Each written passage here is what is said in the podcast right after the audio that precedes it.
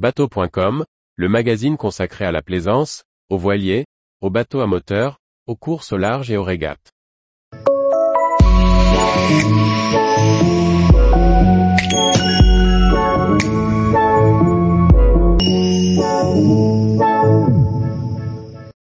Comment devenir moniteur de voile?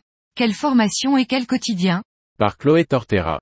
Le moniteur de voile initie et forme les aspirants plaisanciers à la pratique de la voile. Il peut travailler dans divers domaines, voile habitable, voile légère. Découvrez les différentes formations existantes et le quotidien du moniteur. Le moniteur de voile doit posséder une certification professionnelle de niveau 4. Auparavant, le niveau demandé était de 5 la navigation en performance, mais le manque de main-d'œuvre a revu les qualifications à la baisse. Le titulaire d'un CQP peut ensuite travailler dans n'importe quelle base nautique ou école de voile. La première étape consiste donc à obtenir un CQP, certification de qualification professionnelle, initiateur voile, croisière ou légère. La formation est différente selon le type de navigation, et ne permet d'exercer que dans le domaine choisi. Pour encadrer dans plusieurs domaines de la voile, il faut donc posséder un niveau 4 pour chaque discipline. Ce diplôme permet aux moniteurs d'encadrer des personnes à la voile jusqu'à 500 heures rémunérées par an, et jusqu'à 60 000 des côtes pour la croisière. Le moniteur exerce sous la responsabilité d'un RTQ, responsable technique qualifié détenteur d'un brevet professionnel. Ce grade correspond souvent au poste de chef de base. Un évaluateur technique valide le niveau 4 du moniteur en fonction des UCT, unités de compétences techniques, acquises.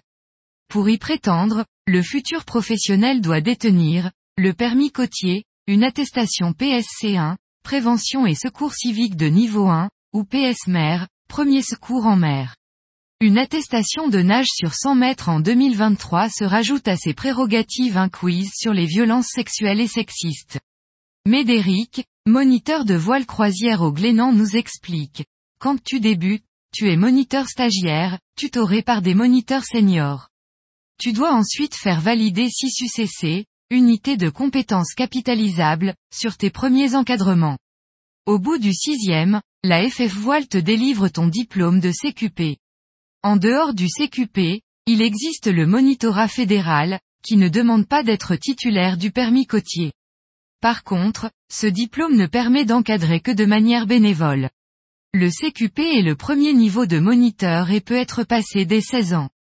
Plutôt réservé aux saisonniers, il peut se passer en interne dans de grandes structures telles que les Glénans ou à l'UCPA par exemple.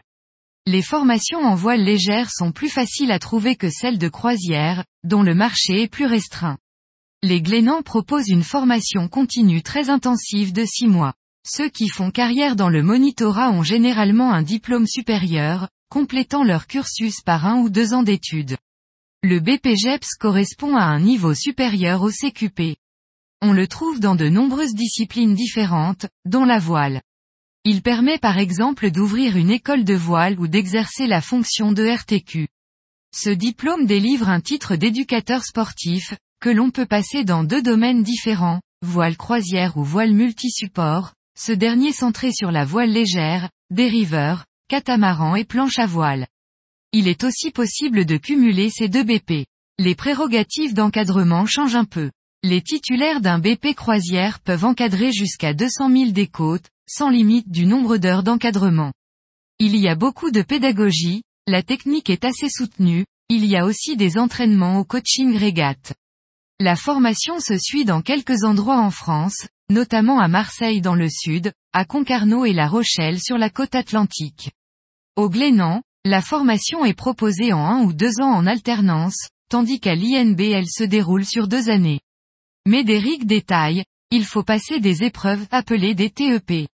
Les différentes écoles de voile se réunissent ensuite à Quiberon pour faire passer de grands tests. Les Glénans, l'INB et La Rochelle sélectionnent et répartissent les futurs BP. Les offres d'emploi sont plus rares en école de voile pour les moniteurs de croisière. Ces derniers sont souvent à leur compte. On trouve trois principaux employeurs sur le marché des écoles de croisière, l'UCPA, les Glénans et la Massif. Médéric complète, les titulaires d'un BP achètent généralement leur propre bateau et reçoivent des élèves à bord pour des stages. Les moniteurs de croisière et de voile légère ont des quotidiens différents, comme nous l'explique Médéric, en croisière, ce sont des formules à la semaine.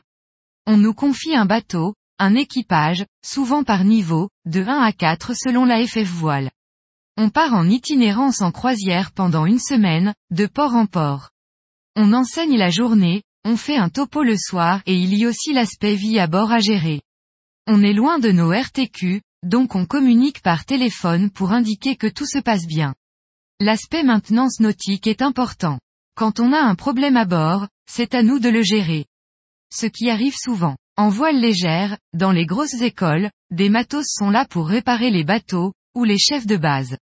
Mais beaucoup de moniteurs de voile légère font aussi la maintenance. En croisière, ça concerne souvent des réparations comme de l'électronique, de l'électricité.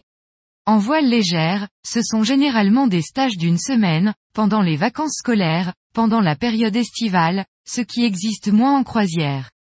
Il y a aussi le marché des cours à la semaine. Pour résumer, une journée type de moniteur de croisière consiste à préparer le bateau, préparer le plan de navigation pour la journée, assurer la croisière, rentrer au port, ranger le bateau, gérer le débrief, et ce tout au long du stage. Pour le moniteur de voile légère, il va préparer sa flotte, recevoir les stagiaires, réparer les casses entre les stages. Comme nous le détaille Médéric, une des caractéristiques prégnantes du métier de moniteur de voile de croisière est de gérer les attentes des stagiaires, qui diffèrent selon les semaines. Les formules doivent s'adapter. On a des profils un peu type. Le père de famille entre 30 et 35 qui vient avec sa femme ou pas, qui aimerait louer un kata en famille aux Caraïbes et qui souhaite se former. Dans ces cas-là, on va privilégier l'autonomie et la sécurité. Un autre profil courant est le cadre de 40 ou 50 ans qui vient passer ses vacances et visiter les ports bretons. On doit s'adapter. Les ambiances sont différentes. Outre les obligatoires compétences de navigation, deux qualités sont vraiment importantes pour être moniteur de voile. Médéric conclut, la gestion de crise et la pédagogie sont primordiales. C'est une discipline où les accidents peuvent être importants. C'est une situation compliquée à gérer du fait de l'isolement lié au bateau. Il faut faire preuve de sang-froid. Quant à la pédagogie, c'est un métier d'enseignement. Il faut comprendre les manières d'apprendre de chacun et proposer du contenu pédagogique adapté. Il faut avoir des capacités d'écoute et de communication, de flexibilité et de bienveillance. Tous les jours, retrouvez l'actualité nautique sur le site bateau.com. Et n'oubliez pas de laisser 5 étoiles sur votre logiciel de podcast.